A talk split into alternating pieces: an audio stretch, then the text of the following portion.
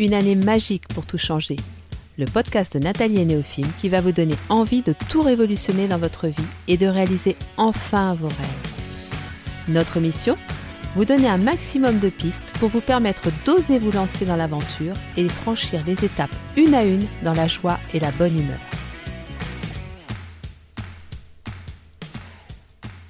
Bonjour à tous et bienvenue sur le podcast de Nathalie et Néophime. Aujourd'hui, je vais vous parler de mes quatre piliers, ceux qui me permettent de rester stable quand les tempêtes se succèdent, mais aussi qui m'apportent un équilibre de vie qui m'a permis d'évoluer sur mon chemin avec confiance. Alors j'ai hâte de vous parler de ça. Vous avez peut-être vous-même déjà vos piliers, vos propres piliers, et c'est super. Ou alors vous avez testé pas mal de choses et puis vous aimez bien le changement, c'est chouette aussi. Ou alors vous n'avez pas encore trouvé ce qui vous faisait vibrer, ce qui vous apportait du courage, de la force, du soutien, du réconfort. Pas de panique, prenez votre temps, c'est normal.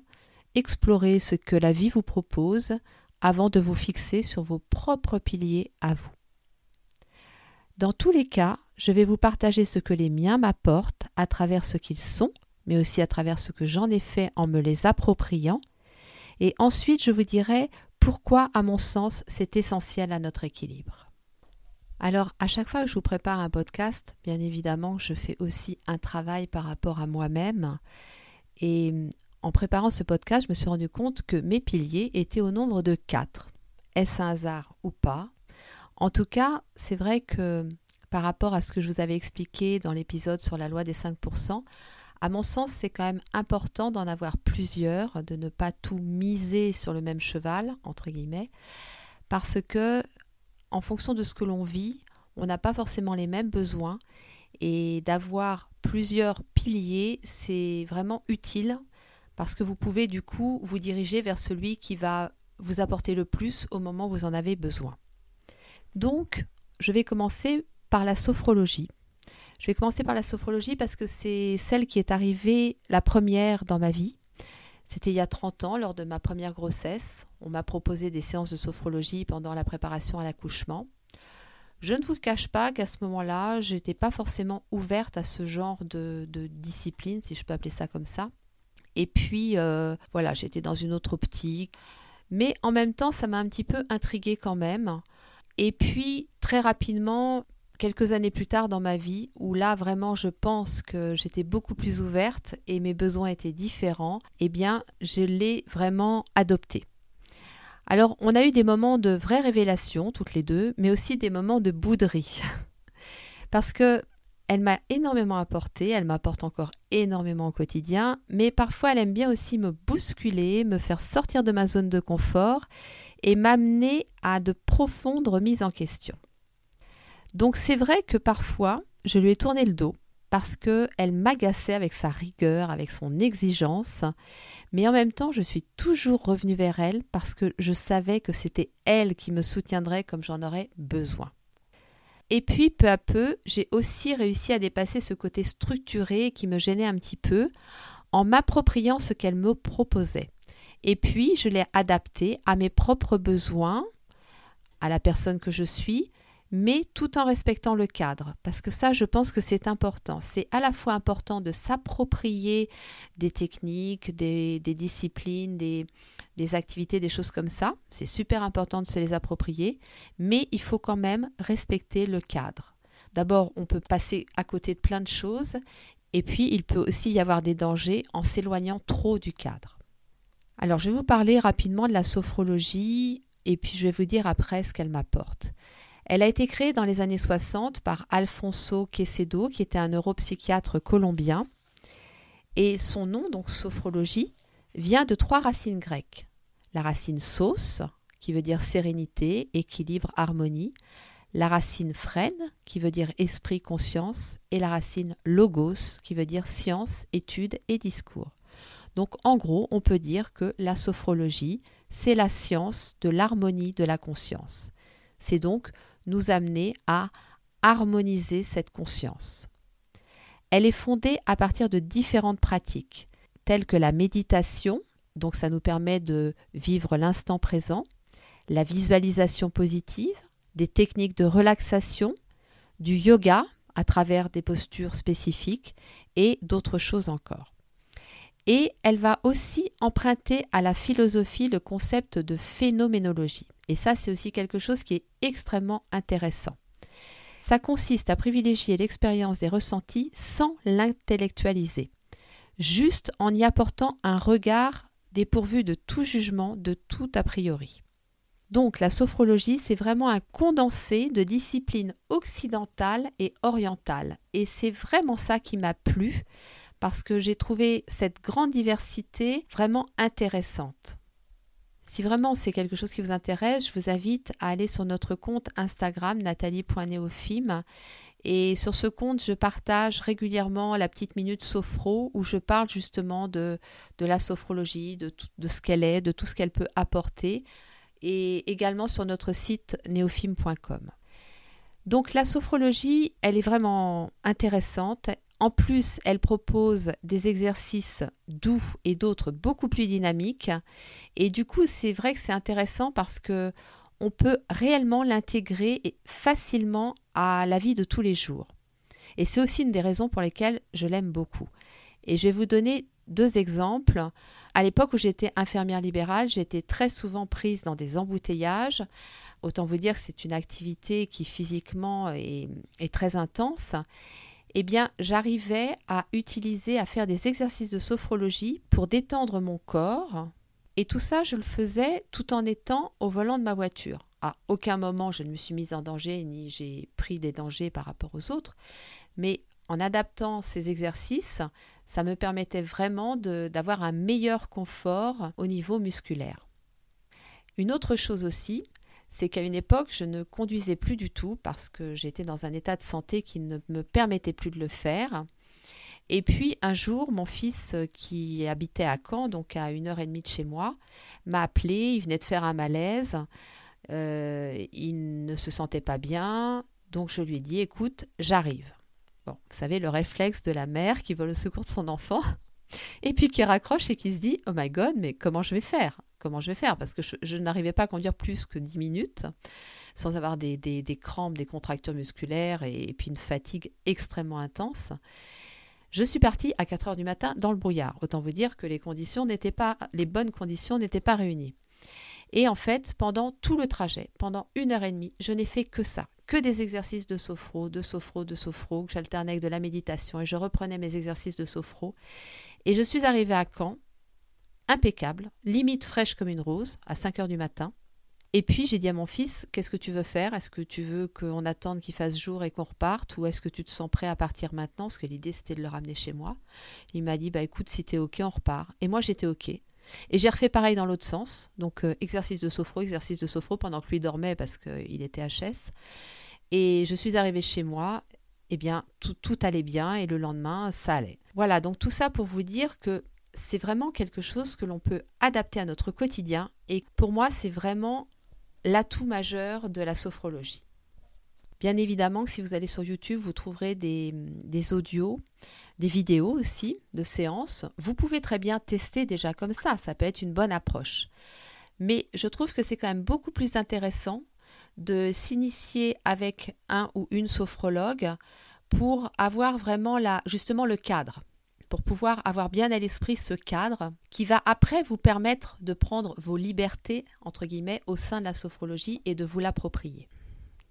Alors ça peut être pratiqué individuellement, ça peut aussi être pratiqué en groupe. C'est très intéressant de le faire en groupe parce que on a l'interaction avec les autres avec le, vécu des autres, avec euh, ce qu'ils ont ressenti eux-mêmes. C'est voilà, c'est aussi enrichissant. Par contre, moi, je l'ai beaucoup pratiqué individuellement parce que j'avais des besoins bien spécifiques. Et je peux vous dire que tout en étant sophrologue, Aujourd'hui, ça m'arrive de faire appel à un ou une collègue dans des circonstances bien particulières. Et la dernière, c'était mon opération pour mon cancer du sein il y a trois ans, enfin deux ans et demi. Je suis allée voir une collègue parce que j'avais envie d'être accompagnée. Voilà, tout simplement. J'aurais pu le faire toute seule, mais j'avais ce besoin d'avoir une personne qui me guide et c'était génial, c'était super et voilà. Et après, j'ai repris mon chemin toute seule. Donc voilà, c'est la sophrologie. Vous pouvez la pratiquer seule, accompagnée, en groupe, à travers des, activités quotidiennes. Enfin voilà, elle, elle a une richesse telle que vraiment, il y a de multiples possibilités qui s'offrent à vous. Alors, ce qu'elle m'apporte, j'ai essayé de faire une liste, mais je pense que je suis très loin de la réalité. Mais en gros, les grandes lignes, c'est bien évidemment la gestion du stress, la gestion de la douleur, où là, elle m'a vraiment apporté énormément, la gestion de mon énergie aussi. Pour ceux qui ne me connaissent pas et qui écoutent ce podcast pour la première fois, allez écouter le hors-série numéro 2 et vous verrez que c'est grâce à elle que j'ai réussi à faire un voyage de 8 heures en avion enfin en avion et, en car, etc., mais un voyage de 8 heures. Mais voilà, de la même façon que j'ai fait cet aller-retour euh, pour aller chercher mon fils, c'est vraiment, ça m'a apporté énormément au niveau de la gestion de mon énergie. Elle m'a aussi également permis de me reconnecter à mon corps. Et ça, c'est peut-être l'utilisation que j'en fais le plus aujourd'hui parce que c'est à travers mon corps que j'arrive à doser justement si je suis dans le juste effort ou pas. Et c'est ça qui me permet de me dire, Nathalie, pose-toi parce que là, tu dépasses tes propres limites, donc euh, on se calme. Et aussi, elle m'a énormément apporté à travers la phénoménologie. Parce que effectivement, ce concept de mon corps tel que je le ressens et non pas tel que je le vois, eh bien, ça m'a peu à peu amené à dépasser mon propre corps et à expérimenter ce concept à travers l'autre et à travers la vie d'une manière générale. Donc l'autre tel que je le ressens et non tel que je le vois. Et ça, je suis sûre que la nuance, vous voyez très bien à quel point ça peut tout changer. Et la vie telle que je la ressens et non telle que je la vois. Et ça aussi, ça change tout. Donc voilà un aperçu rapide de ces 30 années passées avec la sophrologie et pour vous dire à quel point c'est une très belle discipline. Maintenant, je vais vous parler d'astrologie. Alors l'astrologie, elle, par contre, elle vient tout juste de rentrer dans ma vie. Quand je dis tout juste, ça fait peut-être 3-4 ans. Je parle d'astrologie en tant que science. Parce qu'en fait, depuis toute petite, j'ai toujours eu le nez en l'air, la tête dans les étoiles. J'ai toujours été fascinée par le cosmos. Mais voilà, j'en restais à l'état d'émerveillement et je n'avais pas forcément été plus loin. Et puis, il y a trois ans, j'ai compris en fait que mes énergies étaient très liées à celles de la Lune. Alors au début, euh, j'observais ça avec, euh, avec un peu de curiosité, avec beaucoup d'amusement. Et puis très vite, en fait, j'ai compris que je pourrais en faire une alliée et que ces énergies, je pourrais les utiliser pour euh, m'aider à, à aller plus facilement plus loin. Donc, j'ai approfondi mes connaissances, j'ai dévoré toutes les informations que je trouvais sur la Lune et en fait, je me suis rendu compte que c'est comme si je prenais enfin le temps de m'intéresser à une vieille amie, qu'elle avait toujours été là et que j'ai toujours été liée à elle. Donc en me familiarisant avec elle, j'ai découvert tout le reste. J'ai découvert les planètes, les interactions entre elles et surtout ce qu'elles nous apportaient. J'ai découvert un thème astral avec toutes les annotations mystérieuses et là, ma curiosité a été plus forte que tout. Donc, du coup, depuis quelques mois, je me forme de manière très approfondie et même si je l'intègre déjà dans mes accompagnements avec Néophime, j'avais vraiment envie de pouvoir offrir à mes clients la possibilité d'avoir une lecture complète de son thème astral parce que c'est pour moi un incroyable outil de développement personnel. C'est vraiment aussi d'une richesse infinie. Alors, ce qu'elle m'apporte, l'astrologie, eh bien, elle m'apporte justement cette connaissance de moi-même, cette connaissance très approfondie. Et c'est toujours extrêmement juste, pertinent et surtout aidant. Elle m'apporte aussi des indications sur les points sur lesquels je dois encore travailler. Ça, c'est super utile. Elle m'indique les soutiens que je peux avoir à travers les planètes, à travers des moments qui vont être plus appropriés que d'autres. Elle me permet de connaître les énergies du moment pour pouvoir surfer dessus plutôt que de prendre la vague en pleine face. Et ça, c'est très utile aussi. Et le fait que ce soit une discipline qui repose sur des bases solides et concrètes et qui existe depuis euh, des centaines d'années, eh bien, pour moi, il y a ce petit côté cartésien qui me plaît beaucoup aussi. Parce que, à la fois, je peux utiliser mon intuition, et je l'utilise beaucoup en astrologie, mais en même temps, le cadre, justement, ce fameux cadre est aussi cartésien et très structuré. Et pour moi, c'est vraiment le combo parfait. c'est un domaine qui s'étire à l'infini et plus j'apprends, plus je me rends compte qu'il y a de choses à découvrir. Et ça, c'est pour moi, c'est le top du top, quoi. Parce que moi qui adore apprendre, autant vous dire que je m'éclate. Et ça me permet aussi de sortir de sentiments inconfortables, tels que la comparaison, la jalousie, la peur, le doute, en prenant conscience que nous avons en nous de nombreuses ressources, que nous avons une richesse intérieure infinie, et ça nous amène justement, je trouve, vers une sorte de renaissance et de guérison. Voilà, donc autant vous dire que la petite nouvelle parmi mes quatre piliers, eh bien, je suis vraiment heureuse qu'elle soit là parce que je pense que très rapidement, elle va être aussi solide que les autres, aussi importante. Maintenant, je vais vous parler de la méditation. Alors la méditation, elle est entrée dans ma vie après la sophrologie. Souvent, c'est plutôt l'inverse, mais là, c'était la sophro d'abord, la méditation ensuite. La méditation, ce n'est pas faire le vide et ne plus penser, parce que j'entends souvent ça et moi ça me chiffonne. C'est impossible de faire le vide. On ne peut pas chasser nos idées, chasser nos, nos pensées, c'est impossible. Par contre, on peut les regarder passer sans émotion particulière, comme si on regardait des nuages passer dans le ciel. Elle a aussi, avec la sophrologie, ce point commun de voir la vie telle qu'elle est, en fait, pour moi, la méditation, c'est avoir le recul suffisant pour accepter avec le plus de sérénité possible les différents événements de la vie. Voilà comment je pourrais un peu vous la résumer. Et à mon sens, ce n'est absolument pas une pratique mentale ni un moyen supplémentaire pour devenir plus performant. Ça, ça me chiffonne aussi souvent. Je vois souvent la méditation mise en avant pour devenir plus performant. Non, dans la méditation, Déjà, la première chose quand vous commencez à méditer, c'est ne rien en attendre. N'avoir aucune attente. Alors ça, ça n'est pas évident. Mais plus vous aurez d'attente, moins vous ressentirez les bénéfices de la méditation. En fait, la méditation, c'est vraiment un moyen très efficace pour revenir à soi, pour reprendre conscience de ce corps tel que je le ressens. Et là, vous voyez, on se rapproche un petit peu de la sophrologie à travers la phénoménologie dont je vous parlais tout à l'heure. Et du coup, elle nous permet de simplifier la vision que l'on a de la vie, de l'aborder telle qu'elle est et non telle qu'on la voit. Moi, personnellement, je ne l'ai jamais considérée comme un outil, mais plutôt comme une partie de moi qui était endormie et que je devais réhabiliter. Et de cette façon, aujourd'hui, c'est une part de moi que j'active de manière totalement instinctive, parce que j'ai bien pris conscience, vous savez, un petit peu comme euh, ces objets qu'on laisse dans un grenier, qui prennent la poussière, et puis un jour vous allez dans le grenier, et puis vous dites Waouh, mais j'avais tout ça dans mon grenier, je ne le savais pas et je ne l'utilisais pas. Et là, on descend des poussières, on remet en état. Eh bien, c'est exactement ça. La méditation, l'état méditatif, vous l'avez en vous. Il suffit juste de le dépoussiérer, de le réactiver et de l'entretenir. Et après, très rapidement, vous verrez que votre corps, votre âme et votre esprit se mettent automatiquement en mode méditatif quand vous en avez besoin. Donc, pour faire tout ça, pour dépoussiérer un peu notre part d'état méditatif que l'on a en nous, eh bien le mieux c'est de commencer par des choses très simples, pas trop longues et faciles à mettre en application. La chose toute simple déjà, c'est d'ouvrir sa fenêtre, de fermer les yeux et de respirer tranquillement. Rien que ça, déjà, ça vous ramène à vous-même. Vous fermez les yeux, vous inspirez, vous expirez à votre propre rythme, tranquillement. Vous vous connectez à vos ressentis sans les analyser, juste les ressentir.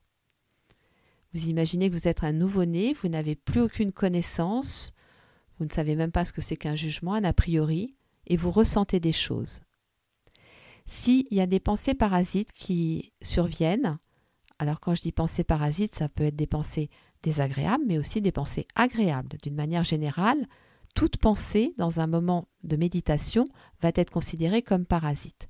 Donc si ces pensées surviennent, restez calme, ne vous jugez pas, ne soyez pas là en disant Oh, ça y est, ça recommence. Non, on reste calme et on tente de les regarder passer comme si vous regardiez des nuages dans le ciel. Moi, il y a aussi une image que j'utilise souvent, c'est l'image de la rivière. Vous savez, la rivière de, montagne avec beaucoup de courants, de puissance. Eh bien, mes pensées, je les imagine, voilà, comme des poissons dans la rivière qui passent Et moi, je suis assise au bord de la rivière. Souvent, j'ai un arbre assez important à côté de moi, comme ça, ça me permet de m'ancrer aussi. Et je regarde ces, pensées poissons passer, mais je suis à distance de ça. Donc ça, c'est une image qui m'aide beaucoup quand euh, ça commence à un petit peu à trop chauffer là-haut. Je le fais aussi en cuisinant.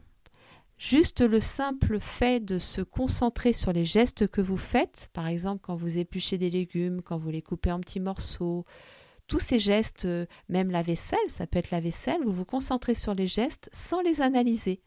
Ça peut être un moyen de commencer à méditer ou de méditer dans des moments, dans des périodes où vous n'avez pas trop le temps de vous poser et de faire une longue méditation. Et bien évidemment, vous pouvez le faire aussi en mangeant. Alors, il ne faut pas être à une table au restaurant avec 15 personnes, mais si vous avez la possibilité, si vous vous retrouvez même une fois seul à manger, ne trouvez pas ça triste. Au contraire, utilisez ce moment pour vous reconnecter à vous-même à travers l'action de manger et à travers tous les ressentis que vous allez avoir à ce moment-là. Donc une fois que vous aurez déjà testé la méditation à travers des petites choses comme celle-ci, eh vous pouvez progressivement augmenter le temps de méditation, trouver un moment dans la journée, votre moment à vous, et puis continuer à méditer chaque jour, régulièrement, progressivement, et vous verrez à quel point ça vous fera du bien. Pour ceux qui en ont besoin, il y a des séances guidées qui existent alors mon chouchou à moi, c'est Christophe André. Hein, ça, moi, j'y reviens constamment, hein, constamment. Quand je médite, ça va être de manière totalement différente. Ça va être parfois sur de la musique, sans musique, avec des méditations guidées, avec mes propres méditations parfois. Enfin voilà, j'utilise un petit peu euh, ce dont j'ai besoin sur le moment. Mais pour moi, Christophe André, ça reste vraiment euh, the best. Après, vous avez aussi des applications sur vos téléphones portables. Testez et voyez ce qui vraiment résonne en vous, ce qui vous permet surtout de pratiquer dans la durée. Si vous le souhaitez, j'ai créé une méditation guidée avec Néophime que vous trouverez dans la rubrique podcast du site néophime.com ou sur la plateforme sur laquelle vous écoutez ce podcast d'habitude. Elle s'appelle Méditation pour la Terre.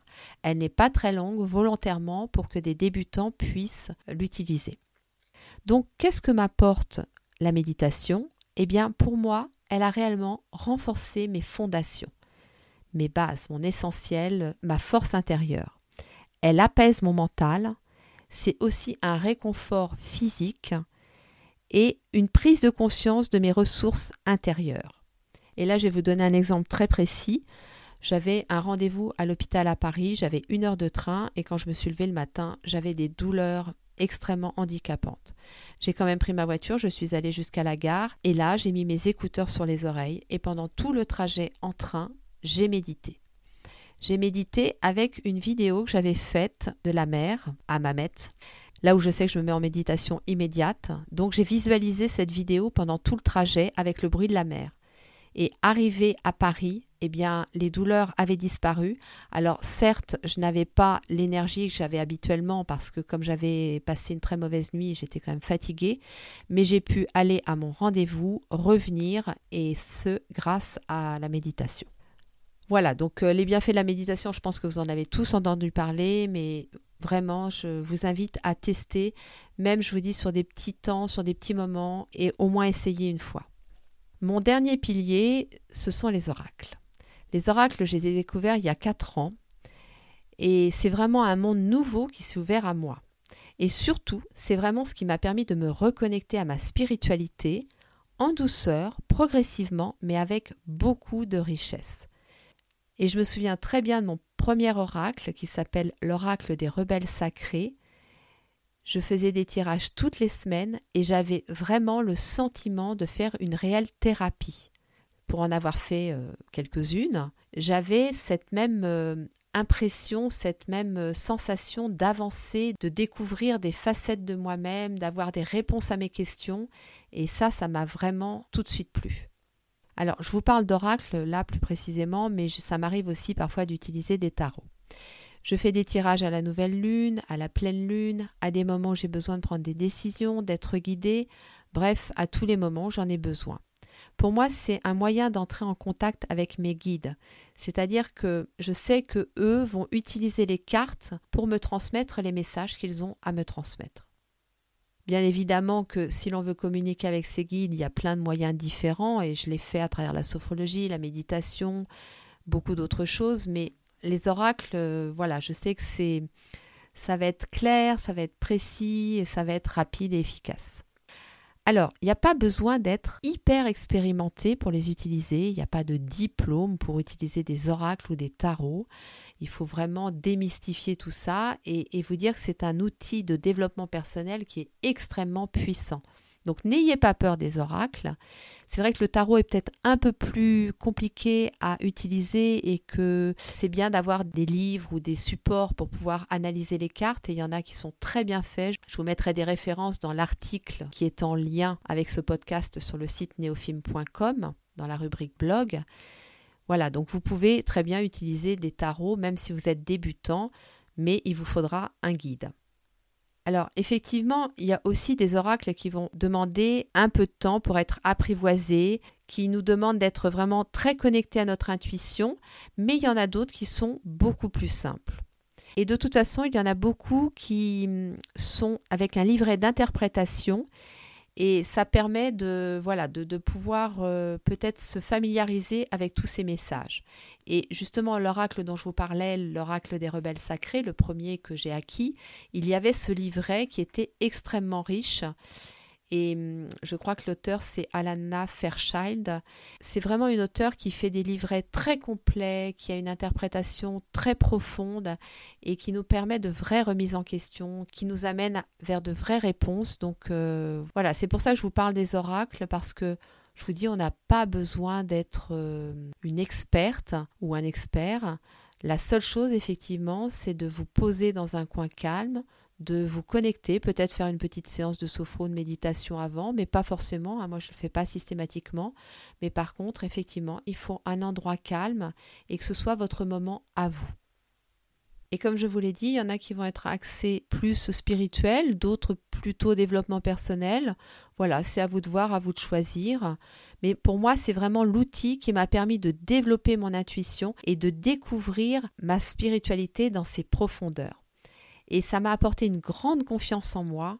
Ça, je me souviens vraiment que quand j'utilisais mon premier oracle, j'avais cette, euh, après chaque tirage, j'avais cette confiance en moi. J'étais repartie, reboostée et ça me faisait un bien fou. Et vous serez surpris de la justesse des messages des cartes, même dans vos premiers tirages. La seule chose, comme je vous l'ai dit, c'est qu'il faut être dans l'intention pour les recevoir. Alors pourquoi ces piliers sont essentiels à notre équilibre? Eh bien, parce qu'il nous offre des ressources pour les moments inconfortables, ils nous ouvrent à différentes cultures, différentes connaissances, ils enrichissent notre euh, esprit, ils nous permettent de mieux nous connaître, de nous redécouvrir ou alors de nous découvrir en fonction des facettes que l'on va percevoir. Ils nous apportent un réel ancrage aussi et ça vraiment ça sert énormément. Et ils vont nous reconnecter à la part de sacré, de divin qui est en nous.